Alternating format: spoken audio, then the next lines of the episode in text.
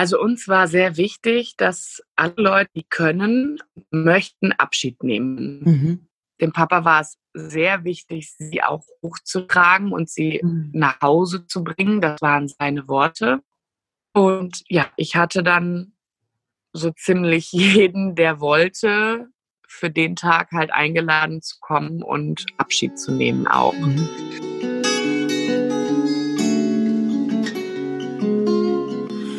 Ich gehen muss, werde ich euch winken, allen, die mich suchen. Dort, wo ihr mich hört, dort werde ich rufen. Wenn ich gehen muss. Das Lebensende. Dein Podcast über das Lebensende. Wir sind Pia und Corinna und wir sprechen über bedürfnisorientiertes Sterben lassen. Unser Ziel ist es, dass Sterben in Würde sein darf und wieder ein Stück weiter dahin rückt, wo es hingehört, in die Mitte der Gesellschaft. Wenn ich gehen muss, werde ich im Lachen sein, in Tränen und im Frieden. Dort, wo ihr mich fühlt,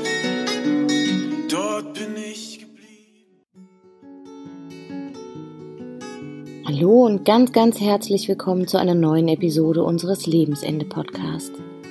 Ich freue mich sehr, dass du auch beim zweiten Teil von Willkommen und Abschied von Ruby mit ihrer Mama Karina dabei bist. Karina erzählt uns in dieser Episode, was es organisatorisch alles brauchte, um Ruby nach Hause zu holen. Wie sie die gemeinsame Zeit von Mittwoch bis Freitag zu Hause gestaltet haben. Karina war es sehr wichtig, ihre Ruby nicht nur für sich zu Hause zu haben, sondern auch für alle Menschen in ihrem Umfeld, die sich von ihr verabschieden möchten. Auch sie sollten sie willkommen heißen dürfen und sie kennenlernen und sie nicht nur als das nach der Schwangerschaft verschwundene Kind wahrnehmen. Die weit verbreitete Horrorvorstellung davon, wie sich Körper nach dem Versterben verändert, entsteht häufig aus Unwissenheit, aus Angst davor, wie es sein könnte. Es ist aber gar nicht so schlimm, sagt Karina. Darüber hinaus nehme ich die Veränderung wahr, doch es macht nichts mit meinem Herzen, denn es bleibt trotzdem mein Kind. Ihr Sohn Finlay ist ganz eng in diese Zeit eingebunden. Karina ist es sehr wichtig, ihn in seinen Bedürfnissen zu begleiten und erzählt uns, wie er als großer Bruder teilgenommen und sich verabschiedet hat. Nehmt euch Zeit, diese Episode ganz in Ruhe zu hören. Das ist nichts für nebenbei, mal eben. Passt gut auf euch auf und wenn es euch zu nahe geht, macht eine Pause und hört eventuell später weiter. Ja, dann begann ja morgens der Marathon des Grauens, so nenne ich das immer ganz gerne diesen Tag. Hm. Also, ja, das war Katastrophe. Niemand wusste nichts. Also hm. niemand wusste, welche Papiere brauche ich, um sie mit nach Hause zu nehmen. Im Grunde genommen brauchte ich nur den Totenschein.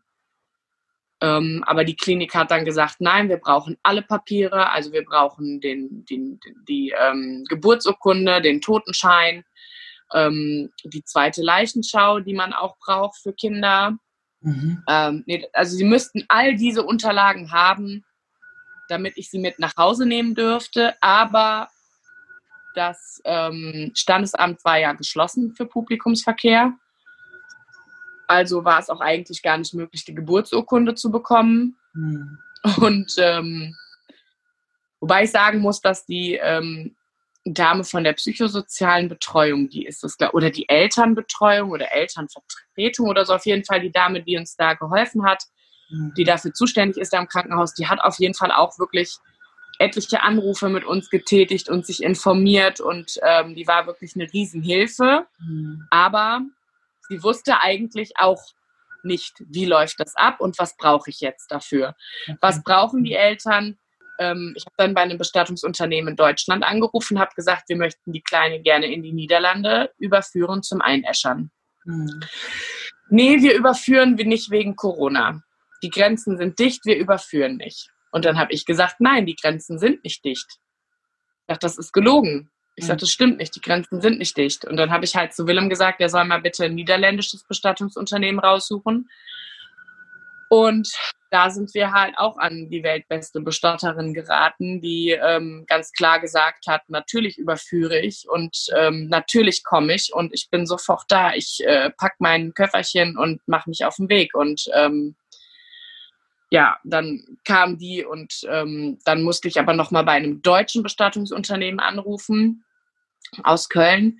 Ähm, da war nämlich einer, der mir so nett Informationen gegeben hat dazu, was ich brauche, um sie mit nach Hause nehmen zu dürfen. Mhm. Und ähm, der hat dann ganz klar gesagt, das Einzige, was ihr braucht, ist der Totenschein und den habt ihr quasi schon. Also der war zu dem Zeitpunkt schon ausgestellt. Okay. Und alles andere ist nachher zum Überführen wichtig, mhm. aber nicht dafür, dass ihr sie mit nach Hause nehmen könnt. Mhm.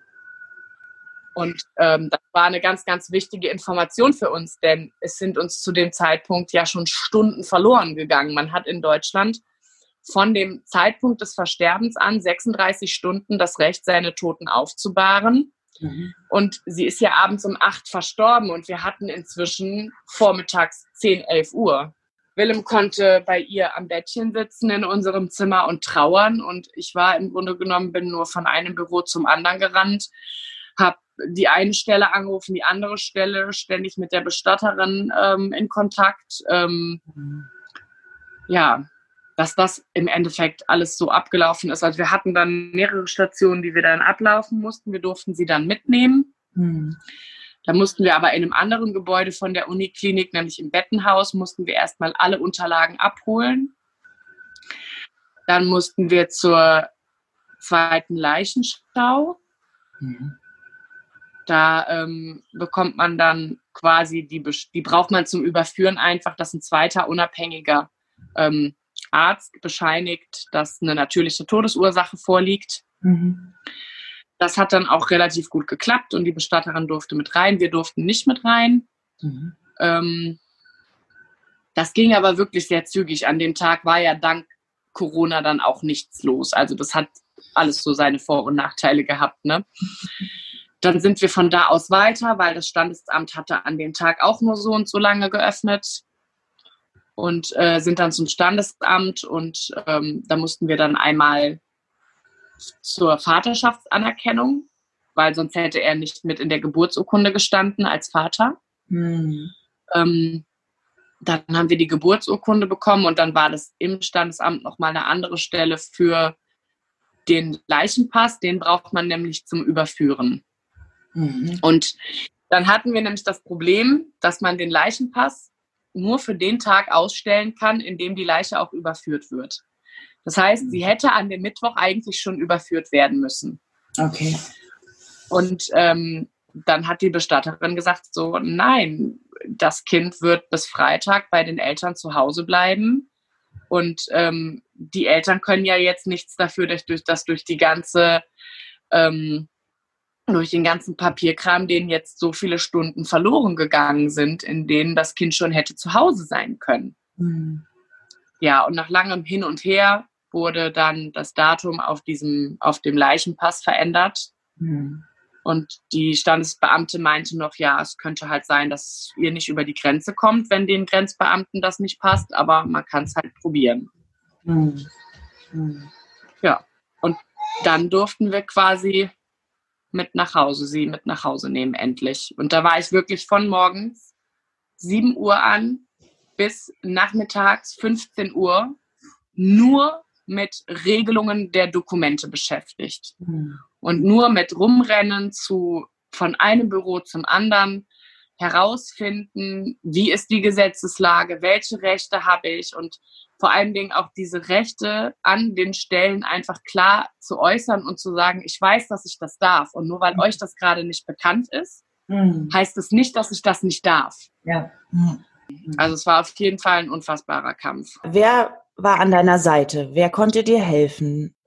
Also ich habe zwei Freundinnen, die ähm, alle beide ähm, auch schon verloren haben. Mhm. Und ähm, als klar war oder sich zumindest in der Schwangerschaft immer mehr abgezeichnet hat, dass wahrscheinlich etwas sein wird mit der Kleinen, haben wir ähm, haben die beiden so eine WhatsApp-Gruppe erstellt für uns, mhm. ähm, Rubis Army. Mhm. Und ähm, die beiden waren zu Besuch und ähm, haben dann ja, ja so ein bisschen erzählt, wie das halt bei denen abgelaufen ist, wie ähm, ihre Kinder bestattet worden sind und ähm, ja, eine dieser Freundinnen hat die Kleine eben auch mit nach Hause geholt. Mhm. Und ähm, hat auch zu mir gesagt, dass es bei denen auch ähm, ein bisschen ähm, aufwendiger war, sage ich mal, einfach weil die im Krankenhaus auch nicht wussten, dass das geht. Und ähm, mhm. hatte quasi sich selber alle Gesetze und Paragraphen an der Hand, sodass sie denen halt direkt sagen konnte, so doch, ich darf das, ihr wisst es eben nur nicht. Und mhm. ähm, ja, hat es dann ähm, mir ziemlich genau erklärt, weil sich für uns dann ziemlich schnell rauskristallisiert hat, wenn irgendwas passieren würde, mhm. ähm, wenn es halt sich nicht rausstellt, dass es so ist, dass wir das auch gerne machen möchten. Mhm. Da hatten Willem und ich uns halt auch schon Gedanken drüber gemacht. Ähm, zu dem Zeitpunkt wussten wir ja noch nicht, dass durch Corona, sage ich mal, das unsere einzige Möglichkeit sein wird, dass mhm. ähm, Familie und Freunde die Kleine kennenlernen ja. können. Ja, ich bin da auch den beiden Mädels super dankbar, dass mhm. ähm, ja, die haben mich wirklich super gut begleitet in der Zeit vorher, währenddessen, auch mit Informationen und auch mit, ja, das fühlt sich jetzt so an und ja, das ist normal, dass du jetzt so denkst und dass du jetzt so fühlst und mhm. man ist auch bei so einem Verlust einfach gefühlstechnisch, man weiß einfach gar nicht so, wo man gerade ist und wenn man Leute mhm. hat, die die Erfahrung schon hatten, so schlimm es auch leider ist, aber das hat mir auf jeden Fall sehr geholfen, die zwei an meiner Seite zu haben.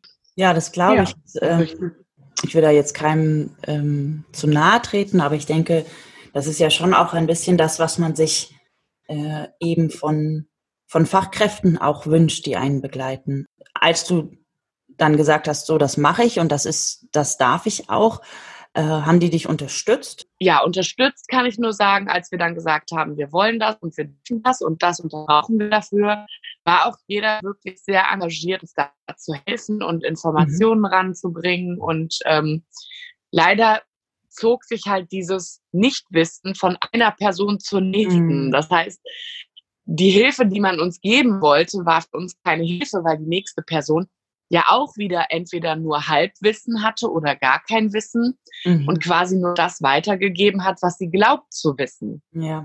ja. Und damit zog sich so ein Rattenschwanz von ich glaube, ich glaube, ich glaube mhm. durch diese ganze Situation. Also ich glaube mal gehört zu haben, ich glaube, dass das so und so ist und ich musste dann immer wieder quasi zum Grund dieser Geschichte kommen, also zum was stimmt jetzt von dem, was die Person glaubt zu hm. wissen? Stimmt das jetzt, was die Person sagt, ja. gesetzlich, sag ich mal, ähm, oder stimmt es nicht? Hm. Und ähm, im Endeffekt hat mir das mehr Arbeit gemacht. Ähm, obwohl es wirklich ja niemand böse gemeint hat und alle wirklich nur gut gemeint haben. Ja, ja. Aber im Endeffekt hat wirklich eine Person gefehlt, die einfach darüber Bescheid weiß, was darf man, was darf man nicht, mhm. was brauchen wir dafür. Die Dame von der, ich weiß nicht, war die von der Elternbetreuung, ich weiß, oder Sozialbetreuung, auf jeden Fall, die, die halt dafür gesorgt hat, dass das Standesamt für uns an dem Tag doch geöffnet worden ist. Ich habe ihr quasi immer ähm, eine Aufgabe gegeben und sie hat die Aufgabe dann quasi für mich erfüllt. Mhm. Ich musste ihr aber die Aufgaben geben. Ja, ja. Und das ist halt für mich so ein Punkt, wo ich sage, das hätte schon nicht sein dürfen. Sie hätte mhm. wissen müssen, das und das brauchen die, da und da kommen sie da dran. Und mhm. ähm, das, das wäre das Optimalste gewesen, damit auch ich an meinem Bett und meine Tochter hätte trauern können. Ja. Dass wir einfach nur gesagt hätten, wir möchten sie mit nach Hause nehmen. Bitte sag uns, wie wir das jetzt machen müssen. Mhm. Dann sag du uns doch das mal. Zumindest mein Anspruch, das wäre zumindest mein Anspruch als Fachkraft an mhm. mich gewesen in so einer Situation, dass ich den Eltern hätte sagen können, okay, sie wollen das Kind mit nach Hause nehmen, dann brauchen wir jetzt das und das und mhm. das. Mhm. Genau, jetzt sag du uns doch mal, ähm, was brauchte es? Ähm, es brauchte den Totenschein, es brauchte die Geburtsurkunde, mhm. es brauchte die Sterbeurkunde. Mhm. Wir brauchten den Leichenpass mhm. zur Überführung und wir brauchten die zwei Leichenschauen. Also das musste gemacht werden, quasi, um den mhm. Leichenpass mhm. zu bekommen. Mhm. Ja. Und dann hat die Bestatterin Ruby vom Krankenhaus zu euch nach Hause gebracht. Genau, also das heißt, ich bin quasi im Körbchen mit Ruby, ähm, Körbchen auf dem Schoß, sind wir hm. quasi alle Stationen abgefahren. Der Mann von der Bestatterin ähm, hat dann immer mit Ruby im Auto gewartet. Ach, da war sie schon, da wir war sie schon quasi, dabei. Genau, da war sie schon dabei, weil wir hätten ja sonst erst wieder zurückgemusst. Ja. Okay. Und ähm, für die Leichenschau brauchten wir das Kind natürlich. Mhm. Mhm. Und ähm, wir brauchten die Leichenschau, um den Leichenpass zu bekommen. Das heißt, beim Standesamt dann. Das heißt, wir hätten sie auch gar nicht zurücklassen können, weil wir mussten sie ja erst zur Gerichtsmedizin bringen. Mhm. Ja. Also das wäre andersrum leider gar nicht gegangen, mhm. tatsächlich. Mhm. Es sei denn, wir hätten gesagt, okay, wir lassen sie bei der Gerichtsmedizin, fahren von da aus mhm. zum Standesamt ähm, und wenn wir die Papiere haben, kommen wir zurück. Aber okay. das wäre in dem Moment tatsächlich umständlicher gewesen. Mhm. Das war der Mittwoch. Mittwoch. Mittwochvormittag. Sie ist Dienstag, Dienstagabend gestorben. Und wann seid ihr zu Hause angekommen? Um drei. Und dann wusstet ihr, ihr habt jetzt bis Freitag Zeit. Genau. Wie habt ihr die Zeit gestaltet? Was habt ihr, wie, wie können wir uns das vorstellen? Also, also uns war sehr wichtig, dass alle Leute, die können, möchten Abschied nehmen. Mhm. Ähm, das war so unser Ziel für die Tage und dass auch wir ähm, die Möglichkeit haben, sie nochmal in der Umgebung zu haben, in der sie hätte sein sollen, natürlich lebend, aber mhm. in der sie hätte sein sollen. Ähm, wir sind dann nach Hause. Dem Papa war es sehr wichtig, sie auch hochzutragen und sie mhm. nach Hause zu bringen. Das waren seine Worte. Mhm. Ähm, seine Familie hat ja seinen Papa und seine Mama und die Freundin von seinem Papa, seine Eltern sind getrennt, die ähm, hat in der Zeit auf Finley aufgepasst die ganze Zeit. Ja. Das heißt, die waren da. Mhm. Die sind dann mit dem Kleinen aber nochmal raus, damit in Ruhe alles im Schlafzimmer fertig gemacht werden konnte, mhm. ähm, damit, das, damit wir das einfach in Ruhe machen konnten mit dem Aufbahren. Ähm, die Bestatterin hat alles dabei gehabt. Die hat äh, eine Kühlplatte dabei gehabt. Mhm. Ähm, die hat diesen Betthimmel dabei gehabt, den wir quasi über das Körbchen gehangen haben, sodass man das trotzdem gefühlt mal verschließen konnte. Und sie hatte auch Dekoration mitgebracht für drumherum. Sie hatte Kerzen mitgebracht. Ähm, und auch so Holzscheiben mit Filzstiften, auf die man was für die Kleine draufmalen konnte, mhm. was ihr dann auch später im Körbchen mitgegeben wurde. Mhm. Und ja, ich hatte dann so ziemlich jeden, der wollte, für den Tag halt eingeladen zu kommen und Abschied zu nehmen auch. Mhm. Ähm, ja, und so war der Tag sehr gefüllt und voll mit Familie, mit Freunden. Mhm. Ähm, es war für mich einfach ganz toll zu sehen, wie viele Leute tatsächlich Abschied nehmen wollten, wie viele Leute das nie erlebt haben, aber trotzdem keine Berührungsängste und keine Ängste hatten. Mhm. Ähm, und auch zwei Freundinnen, die uns begleitet haben oder die mich begleitet haben vorher in der Zeit, sind auch gekommen, haben Abschied genommen, was ich auch ganz toll fand, denn mhm. letztendlich war das für die beiden ja auch nochmal ein größerer Trigger, sag ich mal, mhm. ähm, als für Menschen, die vielleicht noch kein Kind verloren haben oder bei ja. sowas eben noch nicht da waren. Ja. Und es hat ja auch so, also ich habe gerade so in meiner Vorstellung, es hat ja auch beides. Ne? Es ist ein Abschied und gleichzeitig haben die Menschen sie ja auch kennenlernen dürfen. Also mh, mm, ja, sie war schon ja. verstorben in dem Moment, aber sie haben, sie haben dieses Mädchen sehen dürfen. Sie haben ein Bild von ihr bekommen und sie haben wirklich auch was zum Begreifen. Also ich stelle mir das oft so schwierig auch vor, auch unabhängig von, von Corona, ähm, wenn ein Kind so früh verstirbt und viele Menschen überhaupt gar kein Bild auch von diesem Kind haben. Ne? Also die wissen, das war im Bauch und dann, dann war es da und dann ist es verstorben, haben es aber nicht kennenlernen dürfen. Und ich glaube auch, also das kannst du wahrscheinlich beantworten, einfach für euch als Familie, ähm, da ja auch gemeinsame Momente und Bilder einfach in die Zukunft weitergetragen werden können. Anders als hätten sie sie nicht kennengelernt. Genau, das hat meine Tante zum Beispiel auch gesagt, die auch ihre Patentante war. Mhm. Ähm, die hat auch zu mir gesagt, jetzt habe ich aber auch ein Bild zu dem Kind im Kopf, ein Gesicht mhm. zu dem Kind. Ich weiß, wie sie aussah. Mhm. Und sie gehört halt zu unserer Familie, auch wenn sie verstorben ist. Und ja.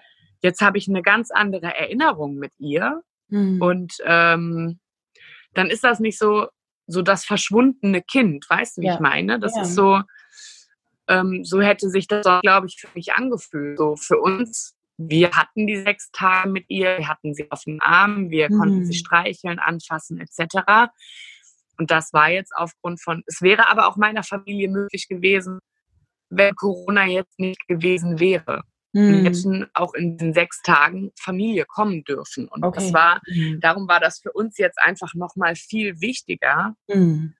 ähm, nicht nur sie zu Hause zu haben für uns, sondern auch sie zu Hause zu haben für alle Menschen, die das eben möchten. Mhm. Ich habe natürlich auch Familie, die gesagt hat, und das war leider ein großer Teil der Familie, der entweder gesagt hat, wegen Corona möchten wir nicht kommen. Okay.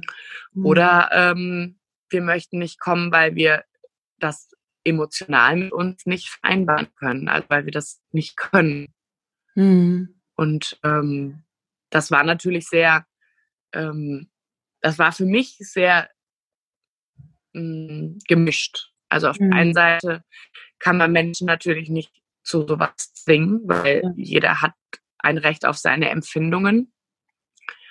Ähm, auf der anderen Seite ist man einfach enttäuscht als Mutter darüber, mhm. dass zum Beispiel der Opa nicht kommen möchte, mhm. der sonst ein sehr liebevolles Verhältnis zu meinem Sohn auch hat. Mhm. Ähm, oder dass meine Oma mich die, die guten Jahre meiner Kindheit mich quasi aufgezogen hat, ähm, dass die meine Tochter niemals persönlich gesehen hat. Mhm. Das verletzt schon sehr, auf jeden Fall, das kann ich auch nicht anders sagen, aber nicht im Sinne von, ich mache jemandem da einen Vorwurf, mhm. sondern im Sinne von, ich hätte mir das einfach anders gewünscht. Mhm. Ja, und du hast es gerade so angesprochen. Ich glaube, es ist dann ja auch vor allen Dingen das, das Mutterherz oder der Teil des Herzens, der, der ähm, als Mutter agiert, der darum trauert, weil sie deine Tochter nicht kennengelernt haben. Ne? Ich glaube, da, da, kann ja beides nebeneinander stehen, das Verständnis und ja auch ein Teil von, vom Herzen, der, der zu diesem Menschen gehört, der das sehr wohl nachvollziehen kann und gleichzeitig ja der Schmerz darüber, dass es, dass sie sich nicht kennenlernen konnten. Ja.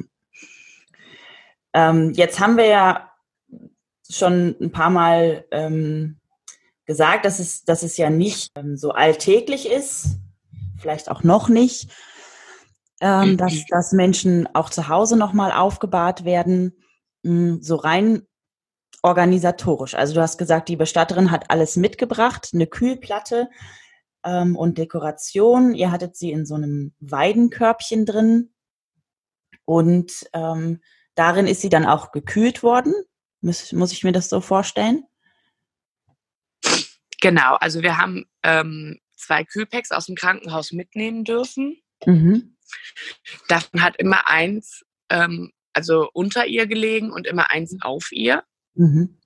Also ähm, ich habe mich ein bisschen erkundigt vorher. Der Verwesungsprozess beginnt im Wesentlichen vom Darmtrakt aus.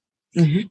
Und ähm, ist es, habe ich halt gelesen, dass man versuchen soll, den unteren Teil des Körpers ähm, eben in Darmrichtung eben kühl zu halten. Mhm. Das heißt, sie hat im Weidenkörbchen auf einem Kühlpack gelegen und es hat ein Kühlpack unter der Decke auf ihr gelegen. Mhm.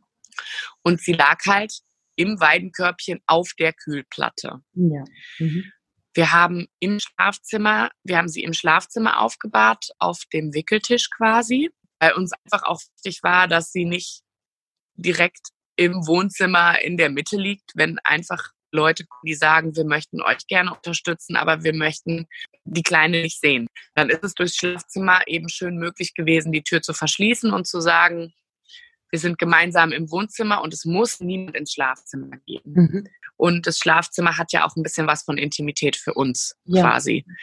Ähm, Wir haben dann natürlich immer darauf geachtet, dass das Fenster offen stand. Es war zu der Zeit auch relativ kühl hm. draußen, sodass ähm, wir einfach darauf geachtet haben, dass das Schlafzimmer einfach kühl bleibt. Und ich habe sie ja auch oft auf dem Arm gehabt. Mhm. Und dann ist so ein Kühlpack irgendwann natürlich auch, sag ich mal, nicht mehr so kühl. Und dann haben wir die regelmäßig austauscht, wieder zurück in den Kühlschrank und ja.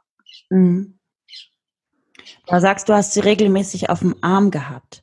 Das heißt, du hast sie rausgenommen, ihr habt euch zusammengesetzt, sie war einfach auch noch bei euch. Genau.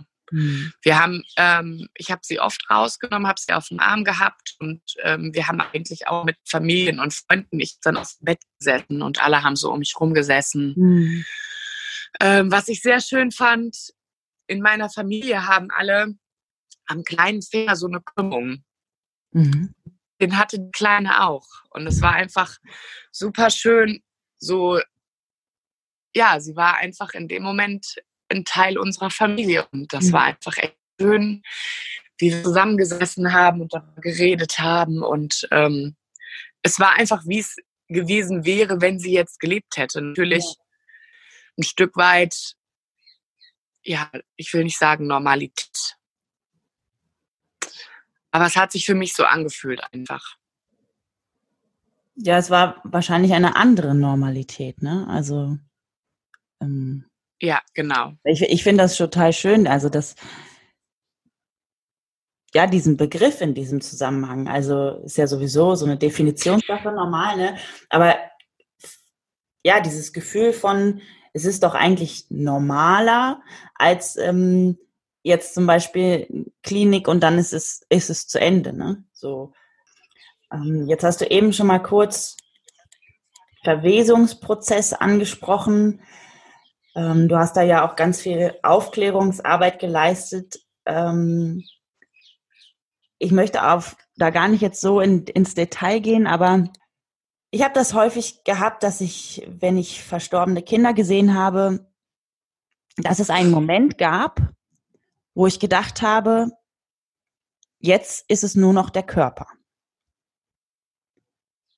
Kannst ja. du verstehen, was ich meine? Und gab es diesen Moment bei dir? Absolut.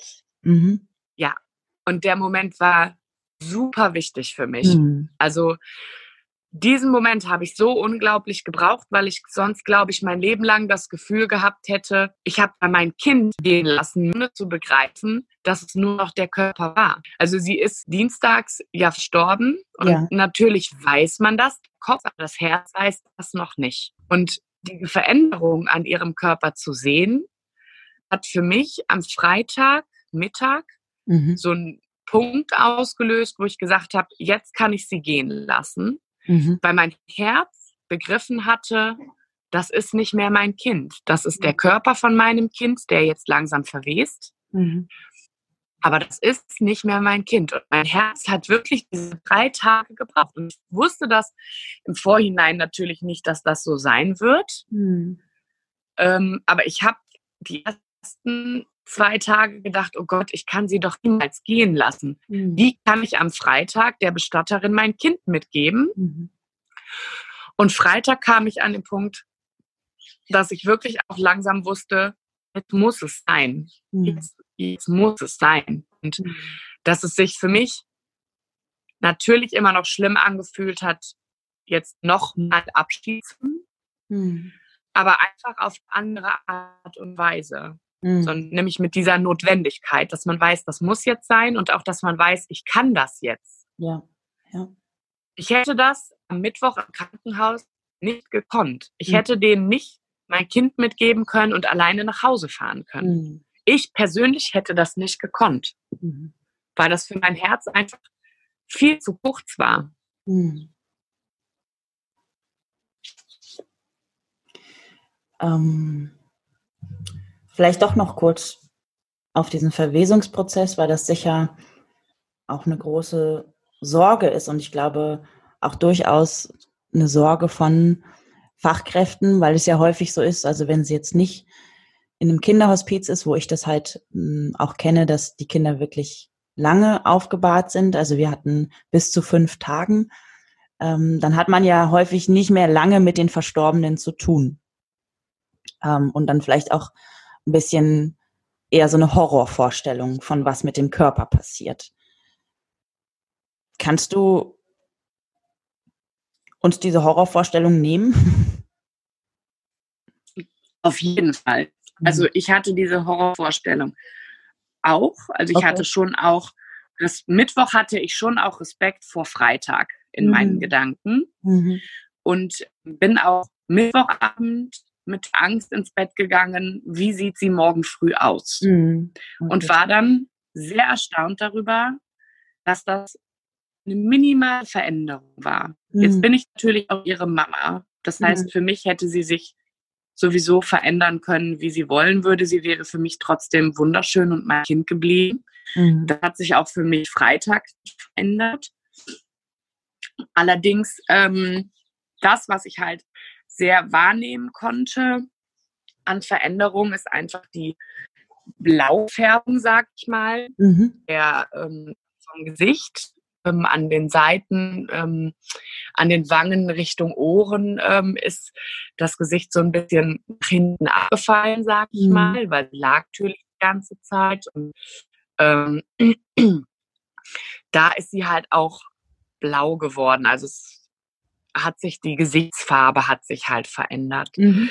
Ähm, bis zum Schluss ist ihre Haut super weich gewesen. Mhm. Ähm, ähm, ich konnte ihre Finger bewegen, ich konnte ihre Füßchen anfassen. Es war natürlich kalt, der Körper ist natürlich kalt, da ist natürlich ähm, kein Blutfluss mehr drin. Aber ja, das war es eigentlich auch schon fast. Mhm. Also die ähm, Haut verfärbt sich. Das ist das, was ich an meiner Tochter gesehen habe. Mhm. Und ähm, ja, die Leichenstarre, das wissen ja viele nicht, die lässt ja nach ein paar Stunden wieder nach. Genau. Mhm. Das heißt, von der Beweglichkeit her, also als ich sie auf den Arm genommen habe oder wenn ich mal ihre Hand genommen habe, das konnte ich alles ganz normal bewegen. Mhm. Und ähm, ja, das ähm, absolut nicht so schlimm oder so ein Horror, wie ähm, viele sich das vorgestellt haben. Das mhm. bin ich mhm. auch sehr oft gefragt worden. Ähm, ja, die Angst kann ich nehmen und vor allem die Angst kann ich auch einer Mutter nehmen, denn euer Kind wird für euch mhm. immer das Schönste, Perfekteste sein, mhm. was es gibt. Ähm, das Herz fühlt nicht das, was das Auge sieht. Mhm. Und deswegen ist es gar nicht so schlimm. Man nimmt die Veränderung wahr, hm. aber es macht im Herzen nichts, weil es bleibt trotzdem dein Kind und es bleibt trotzdem, ja, es bleibt die, die Liebe geht nicht, verändert sich nicht mit der körperlichen Veränderung. Mhm. Ich würde gerne noch kurz ähm, auf Finlay eingehen. Also ihr habt ja, das haben wir ja auch eingangs gesagt, ihr habt einen Sohn, der ist äh, zweieinhalb Jahre alt. Und ich denke, da ist auch eine große Scheu bei vielen Menschen, ähm, so wie ich das in meinem Berufsalltag, aber auch in meinem privaten Umfeld mitbekomme, mit kleinen Kindern, mit Kindern allgemein, ähm, man möchte sie schützen, man möchte sie von, von schlimmen Dingen, die wir selber als schlimm empfinden, fernhalten. Und dazu gehört bei vielen Menschen der Tod und tote Menschen. Genau. Wie habt ihr Habt ihr da vorher drüber gesprochen? Was waren eure Gedanken? Wie habt ihr das gemacht? Ähm, ja, also es ist auf jeden Fall, Leute denken, man muss den Tod von kleinen Kindern fernhalten. Das haben wir auch gerade online sehr, sehr stark zu spüren bekommen. Mhm. Ähm, dass wir sehr angefeindet worden sind dafür, dass er sie zum Beispiel auf dem Arm hatte. Mhm. Nachdem sie gestorben war, ähm, also wirklich sehr, sehr schlimm angefeindet worden sind. Mhm. Ähm, für uns als Eltern war es ganz klar, wir haben uns tatsächlich erst im Krankenhaus darüber unterhalten, als dann für uns gewusst war, okay, sie muss sterben. Als wir die Diagnose hatten, das Gespräch mit den Ärzten und wir wussten, das wird unser Weg, Willem und ich uns eigentlich nur kurz angeguckt und gesagt, Finley darf bei allem dabei sein. Mhm. Ähm, Aber er muss nicht bei allem dabei sein, wenn er nicht möchte. Ja. So, wir nehmen ihn überall mit hin. Mhm. Und wenn wir merken, er will das gar nicht, er ist nicht interessiert oder wir merken, dass er sich mit irgendwas nicht wohlfühlt, ähm, nehmen wir ihn aus der Situation raus und akzeptieren einfach genau das, was er möchte. Mhm. Mhm. Aber wir halten ihn aus nichts raus. Mhm. Denn im Endeffekt haben wir ja nicht nur unsere Tochter verloren, er hat auch seine Schwester verloren. Ja. Mama war neun Monate schwanger, der Bauch ist immer dicker geworden, es sind zu Hause Sachen eingezogen, die nicht für ihn waren, irgendwann mhm. der Name bekannt. Ähm, für ihn war das ja auch ein kompletter Prozess, den er in meiner Schwangerschaft mitgemacht hat. Mhm. Und wenn ich jetzt aus dem Krankenhaus ohne dicken Bauch wiederkomme ähm, und das Kind, mhm. oder ich wäre mit dem Kind wiedergekommen und er hätte das Kind nicht sehen dürfen, aber er hätte mhm. zum Beispiel diese veränderte Stimmung zu Hause mitbekommen, diese mhm. Traurigkeit. Und ich meine, wir waren eine Woche im Krankenhaus. Er hat mhm. uns eine Woche ähm, am Tag immer nur für eine Stunde gesehen, wenn überhaupt. Und ähm, da kommen wir wieder und da kommen wir in so einer speziellen Situation wieder, mhm. ähm, wo er eben gerade nicht der Mittelpunkt war, mhm. sondern der Mittelpunkt war der Abschied von Ruby in dem Moment. Ja. Ihn aber in allem mitzunehmen, bedeutete für mich auch, ihn aus dieser besonderen Situation nicht auszuschließen. Mhm. Denn wenn man ihn jetzt für diese Tage auch woanders untergebracht hätte, zum Beispiel, ähm, ja, ich hatte da sehr große Angst, was das mit ihm machen würde. Mhm. Nicht, nicht der Fakt, was macht es mit ihm, das alles mitzuerleben und vielleicht auch alles begreifen zu können. Mhm. Ähm, am letzten Tag, an dem Freitag, bevor sie dann abgeholt worden ist, saßen wir ähm, auf der Couch und auf einmal freitags war es sehr wichtig, die Kleine mal mit ins Wohnzimmer zu nehmen, denn wir waren die ganze Zeit im Schlafzimmer. Mhm. Und irgendwann hatte ich das Bedürfnis, ihr mal die Wohnung zu zeigen. So, so wäre es gewesen, wenn. Mhm. Ja, und dann habe ich mich einfach mal mit ihr auch auf die Couch gesetzt und Fernsehen geguckt. Einfach so, ich brauchte so ganz kurz so dieses Gefühl von Normalität. Ja. Und er saß neben mir Finley saß neben mir und zeigte auf einmal so auf seinen Schoß. Und er spricht ja noch nicht so ähm, hundertprozentig, weil er ja zweisprachig aufwächst, eigentlich dreisprachig. Und ähm, nee, ich, ich will sie auf dem Schoß und zeigte immer wieder auf dem Schoß. Und dann ähm, war das für mich auch von keine Sekunde irgendwie so, nee, das geht nicht. Mhm. Natürlich kann er seine Schwester auf dem Schoß haben. Mhm.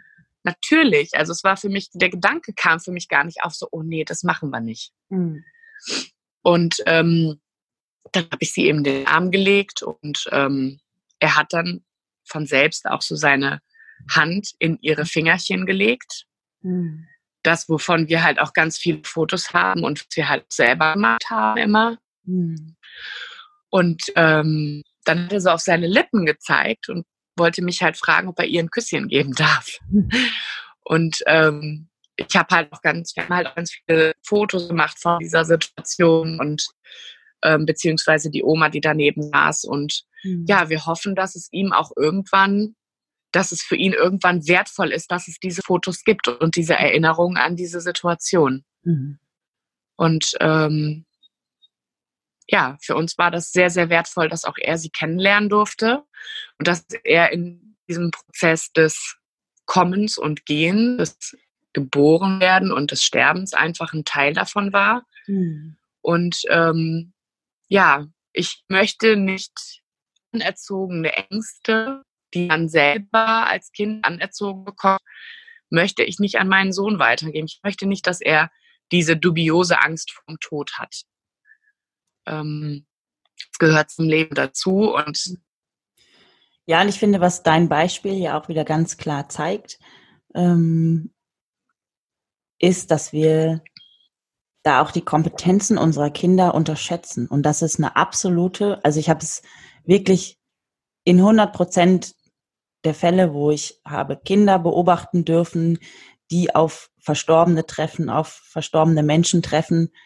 ähm, so erlebt, dass sie eine absolute Natürlichkeit in ihrem Umgang damit haben, dass sie keine Zeichen von Angst, von Erschrockenheit, äh, von Panik oder sonst irgendwas zeigen. Und ich glaube, es ist so wichtig, und das hast du eben auch gesagt, dass wir eben, ja, wir begleiten den Weg der Kinder. Wir drängen zu nichts. Genauso stellen wir nicht übermäßig genau. Fragen oder geben Antworten auf Fragen, die nicht gestellt worden sind, sondern genau, ganz genau. Genau, wir begleiten den Weg. Ähm, ja, und ich glaube, dann können wir, wir großen Menschen eigentlich nur, nur davon lernen, wie sie sich verhalten und was sie tun. Und was du eben beschrieben hast, also auch dann wirklich sein Wunsch, sie auf dem Schoß zu haben, seine Schwester und ähm, sie zu küssen. Ja, war ein kurzer Exkurs, aber ich fand es ganz, finde das ganz wichtig, weil, weil ich glaube auch so, wie du eben geendet hast mit dem Satz, also dass wir, dass es unsere Ängste sind. Und ich glaube auch zu verstehen, dass wir als Eltern natürlich das gut machen wollen für unsere Kinder und dass wir sie schützen wollen. Aber das ist halt ein Teil des Lebens und wir können sie nicht davor schützen. Und ich glaube, umso früher und natürlicher sie damit in Begegnung kommen, ähm, ja, umso mehr Ressourcen schaffen sie für ihr, für ihre späteres Leben auch mit dem Thema. Ganz genau so sehen wir das auch. Also uns war das auch ganz wichtig, und ähm, ich bereue da auch absolut gar nichts von. Mhm. Mhm. Ganz im Gegenteil, ich bin so froh, dass er das mit uns erleben durfte. Das hat auch einfach dieses Wir-Gefühl als Familie mhm. nochmal ganz extrem gestärkt, weil mhm. einfach niemand außen vor war. Mhm. Und wie du gerade schon gesagt hast, wir beantworten Fragen, die gestellt werden. Wir ähm, bringen aber keine unnötigen Informationen rein. Mhm. Ähm, so dass wir ihn auch nicht mit Informationen überfordern, sondern genau das, was er wissen möchte, das beantworten wir, ähm, respektieren es, wenn er aus dem Raum rausgeht, wenn er sie nicht auf den Arm nehmen möchte, mhm. wenn er sehen möchte, alles, was sein Bedürfnis gewesen wäre, hätten wir und haben wir akzeptiert. Mhm. Und so haben wir für ihn einfach eine ganz natürliche Umgebung geschaffen, mhm. für ich lerne das kennen und ich nehme das wahr, was ich jetzt gerade kann und möchte. Mhm. Weil für ihn ja auch diese, er sieht uns ja nur trauern, aber er versteht ja noch gar nicht zu 100 Prozent warum. Mhm. So haben wir eben ganz kurz erklärt, deine Schwester war krank und deine Schwester ist gestorben. Sie ist jetzt für ein paar Tage mit zu Hause, mhm. damit wir Abschied nehmen können und wir sie alle auch kennenlernen können, du auch. Aber am Freitag wird sie abgeholt und ähm, am Freitag, ähm, ja, haben wir halt gesagt, zieht sie zu den Engeln. Das mhm. ähm, war auch völlig ausreichend für ihn Information. Also mhm. ich brauchte da auch gar nicht ins Detail zu gehen, sondern ähm, ja, und ich glaube, dass das auch bei Kindern ein bisschen älter, mein Cousin zum Beispiel, der ist, ähm, ich glaube, dreieinhalb, der ist knapp ein Jahr älter als Finley. Ja. Der war auch zu Besuch.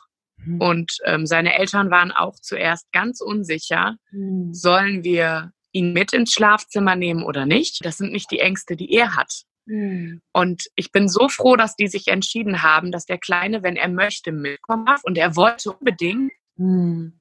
Und mhm. ähm, er wollte sie dann anfassen. Mhm. Da sagt er auf einmal so, lebt ja gar nicht mehr. Mhm. Mit dreieinhalb. Also man hatte ihn gefragt, ob er mit reinkommen möchte, aber er hatte scheinbar gedacht, dass die Kleine noch lebt. Ja, ja. Und dann stellte, stellte er ganz und fest, die lebt ja gar nicht mehr, die ist ja tot. Mhm. Und ähm, dann habe ich ihm das ganz kurz erklärt, dass sie krank war, dass sie gestorben ist. Und das hat er so völlig ähm, natürlich und selbstverständlich hingenommen und hat mhm. dann ähm, hat er gesagt, also dann haben die, haben wir den Kindern irgendwie eine Chipstüte auch gemacht, also irgendwie so eine Tüte mit Knabbereien. Mhm. Und dann hat er gesagt, ich setze mich zu Ruby und hat sich dann vor die Kommode zu ihr gesetzt. Finley hat sich dann zu ihr gesetzt und äh, da hat er auch immer wieder gesagt, hab Ruby lieb und mhm. ähm, also wirklich herzerwärmend, mhm. wunderschön.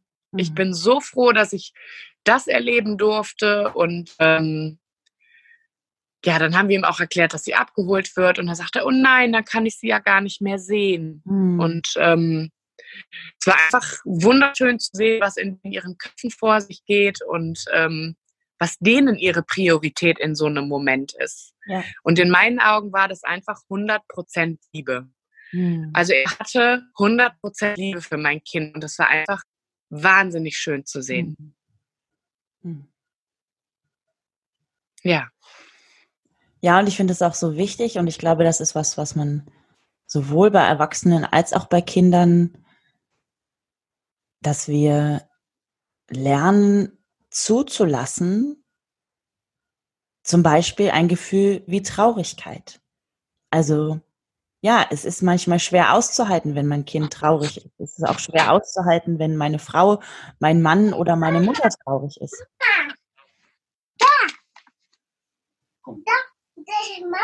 Ja. Er hat mir gerade einen Snack gebracht. genau dieses Aushalten und auch diese Traurigkeit zulassen können. Ein Kind darf auch mal traurig sein. Ja. Natürlich, das Kind hat auch seine Schwester verloren ja. oder einen anderen Angehörigen. Ein Kind darf traurig sein. Es mhm. gehört dazu. Ich meine, wir als Erwachsene sind ja auch traurig und mhm. Kinder sind 50 Mal am Tag wegen irgendwas traurig, wenn wir jetzt mal ganz ehrlich sind. Warum darf ein Kind dann bei sowas Großem nicht mhm. traurig sein? Und ich finde es so wichtig, dann als Eltern zu begleiten, ja. weil das Kind doch sonst auch ewig das Gefühl hat, ich muss meine Trauer runterschlucken. Mhm. Und da fängt es dann irgendwie schon an mhm. und prägt für den Rest des Lebens. Absolut. Ja, weil wir auch keinen Umgang mit diesem Gefühl lernen können, wenn wir es nicht fühlen dürfen oder wenn wir, wenn wir das Gefühl haben, wir, das ist äh, ja, wir fangen ja da schon an zu bewerten in gutes Gefühl, schlechtes Gefühl. Und wenn ich ein Gefühl genau. nicht kennenlerne, dann macht es mir natürlich Angst, wie alles, was, was völlig fremd für mich ist. Und ich glaube, das wird dann auch im Erwachsenenalter einfach so präsent, dass wir schon im Vorhinein versuchen, auf gar keinen Fall jemals traurig zu werden. Ne? Und die Angst ja, davor immer größer genau. wird. Ja, weil Ja, auf jeden Fall. Ähm, am Freitag wurde Ruby abgeholt von der Bestatterin. Genau. Die Bestatterin hat etwas gemacht, was sehr auch mal sehr out of the box ist. Ähm, sie hätte ja eigentlich bis Montag in der Leichenhalle ähm, sein müssen zur Kühlung dann. Mhm. Unsere Bestatterin hat aber uns dann kontaktiert am Donnerstag und hat gesagt, ich fühle mich da nicht so hundertprozentig wohl mit, mhm. ähm, eure kleine Tochter jetzt in diesen Riesenraum völlig alleine zu legen. Mhm. Ich würde euch gerne anbieten, die Kleine bei uns zu Hause aufzubahren bis mhm. Montag. Ich habe ähm, eine Ecke hier, die wir extra für sie fertig gemacht haben. Ich habe das auch mit meinem Mann besprochen. Ähm, und dann würde sie bis Montag hier bei uns sein. Und ähm, mir ist schon sehr bewusst, dass die Möglichkeit auch nicht, wahrscheinlich auch nicht jeder hat und dass auch nicht jeder so eine tolle Bestatterin hat. Mhm. Aber ähm, tatsächlich hat der Gedanke schon so ein bisschen an uns genagt, dass sie jetzt für zwei Tage da alleine in dieser mhm. Halle liegt. Und ähm, ja, das war einfach wunderschön. sie hat sie abgeholt. Ähm, hat auch den Wagen dekoriert innen drin mit einer mhm. schönen Decke. Sie hat ähm, Luftballons befüllen lassen. Und ähm, ja, wir haben die Kleine dann freitags ins Körbchen gelegt und ähm, haben das Körbchen, womit sie auch vom Krankenhaus quasi nach Hause kam. Mhm. Darin wurde sie dann ähm, auch von der Bestatterin nochmal transportiert. Mhm. Ähm, wir haben alles mit reingelegt, ähm, was uns wichtig war, sage ich mal. Mhm. Ähm, für sie auch die ganzen ähm, Baumrinden, die beschriftet worden sind, diese ganzen Baumscheiben, die Holzscheiben. Mhm. Und ähm, ja, haben dann noch ein Foto von uns mit dazu gegeben, von uns allen, als ähm, Finne die Kleine im Krankenhaus kennengelernt hat. Mhm. Ähm, ihr Kuscheltier und ähm, ja, dann hat die Bestatterin mir sogar per, per WhatsApp einen Live-Standort geschickt, sodass ich immer sehen konnte, wo die jetzt sind. Ja.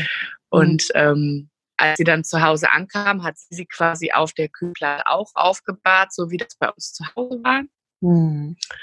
Und ähm, hat mir dann auch Fotos davon geschickt und ähm, hat mir dann jeden Tag Fotos und Videos geschickt, mhm. ähm, dass die Kleine sehen konnte und ähm, ja, das dann quasi bis Montag und dann auch Montag Fotos davon gemacht, wie sie sie vom Sichtpause zum Krematorium bringt, einfach, dass wir keine, wie hat sie gesagt, dass wir keine Lücke ähm, im Wissen haben, was mit ihr passiert ist. Mhm. Mhm. Versucht das vom Niederländischen ins Deutsche zu übersetzen. Ja. Sodass wir einfach, so wie Eltern ja normalerweise bei einem Baby zu jeder Sekunde wissen, wo ihr Baby ist. Mhm. Gesagt, so dass ihr auch keine Lücke in dem Wissen habt, was ist wann mit unserem Kind passiert. Mhm. Und das war für mich sehr besonders. Und ich weiß auch, dass das so, dass das eine, eine sehr private und äh, sehr persönliche Situation war und dass das auch bestimmt nicht jedem so möglich ist. Ähm, aber ja, das hat auch wieder in unserer Trauer, das hat mir wahnsinnig geholfen, auch dieses Wochenende zu überstehen mhm. und zu wissen, sie ist jetzt gut aufgehoben und ähm, ja.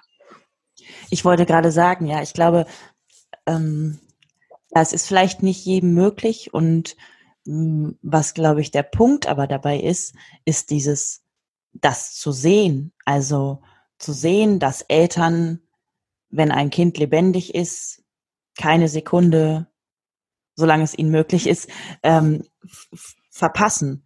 Und ja, solche kleinen Dinge, also es muss vielleicht nicht immer das, das ganz Große sein, aber wenn ich, wenn ich genau solche Sachen ähm, sehe und auch anspreche und und das, was mir möglich ist, möglich mache, dann glaube ich, habe ich schon ganz viel, ganz viel getan. Und du hast das eben, du hast es eben schon von selber gesagt. Es wäre auch meine Frage gewesen. Also so für den Trauerprozess, was würdest du? Ja, das ist jetzt eine rhetorische Frage. Ne? Also mein Eindruck, mein Gefühl, dass so wie ihr den Weg gegangen seid, ihr den Beginn eures Trauerprozesses, dass ihr da einfach einen, einen Grundstein gelegt habt für ein, für ein Weitermachen. So.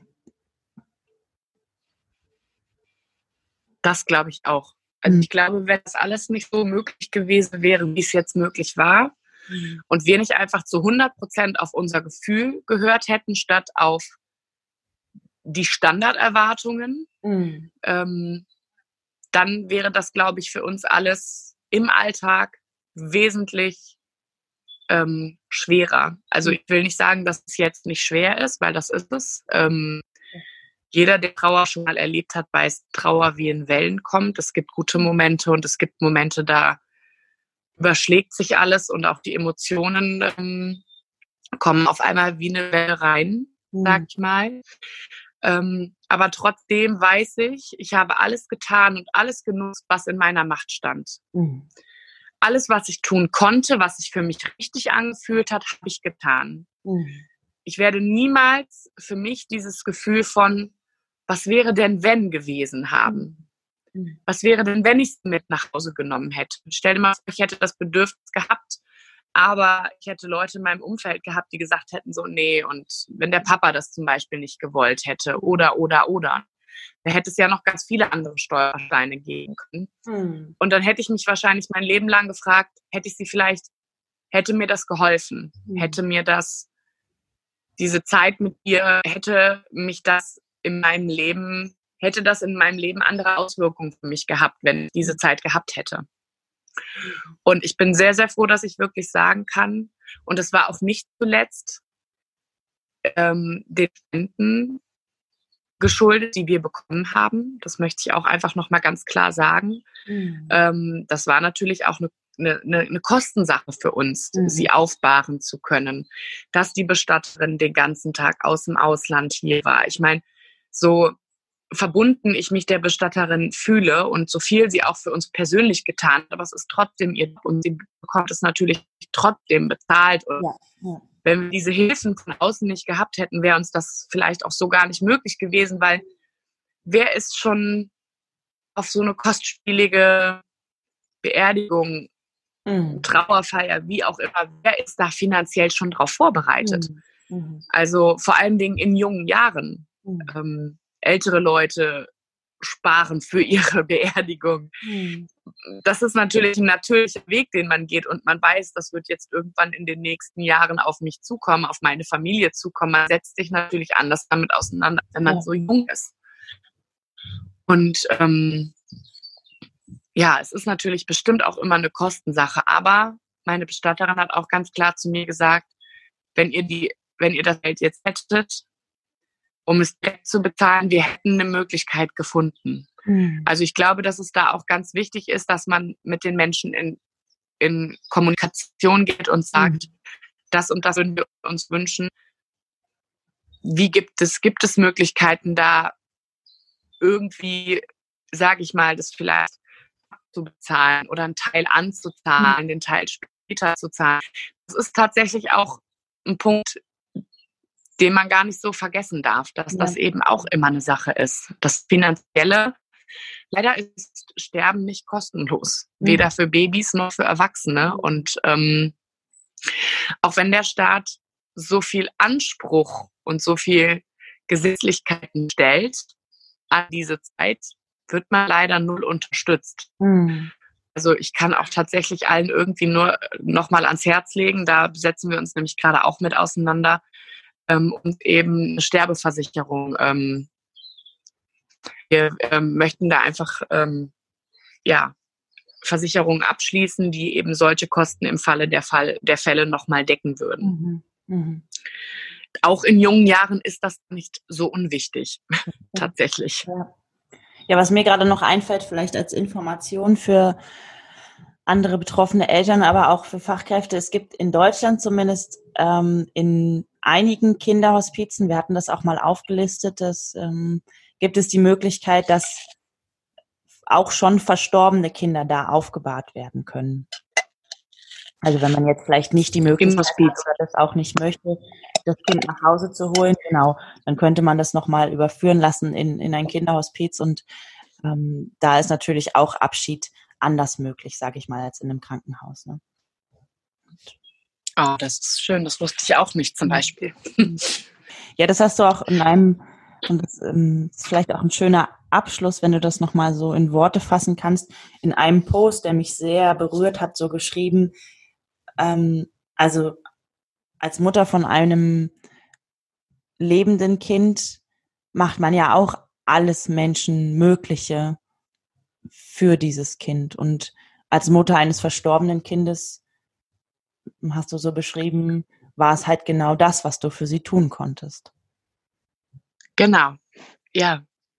Es waren halt, man hat ja nicht mehr viel, was man tun kann. Man hat, mhm. man kann so wie für mein, wie ich für mein Kindeskind alle Entscheidungen treffen kann, die ich für seinen Schutz treffen möchte und für das Beste in seinem Leben. Mhm. Diese Entscheidung kann ich ja für die Zukunft, für die Kleinen nicht mehr treffen.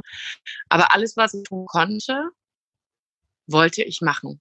Mhm. Auch diesen letzten Weg im Krematorium zum Ofen wurde oft gefragt, wie konntet ihr das nur machen oder wie konntet ihr das auch aushalten? Mhm. Und für mich war ganz klar, ich, wenn sie diesen Weg gehen muss, mhm. dann muss ich den als Mama auch gehen. Für mich sagt nicht, dass andere das müssen, aber für mich war ganz klar, wenn so ein kleines Ding. Also äh, es war sie ja im Endeffekt, ein mhm. kleiner Körper, so ein kleines Baby, das, das diesen Weg gehen muss, dann muss ich das als ihre Mama auch. Das war für mich eine ganz selbstverständliche Sache. Mhm. Und ähm, für mich fühlt sich das so an, und das ist vielleicht auch zum Abschluss ganz schön. Ich habe sie von der Sekunde an, dass sie geboren ist, begleitet, bis zum letzten Schritt auf Erden, den sie quasi getan hat. Mhm. Das heißt, sie war eigentlich nie alleine, mhm. vom Anfang bis zum Ende. Und das war mir einfach wahnsinnig wichtig, mhm. dass ich für mich weiß, sie war nie alleine. Und ich habe getan, was ich tun konnte. Und das werde ich mein Leben lang wissen. Mhm. Und das hilft auch sehr beim Trauern.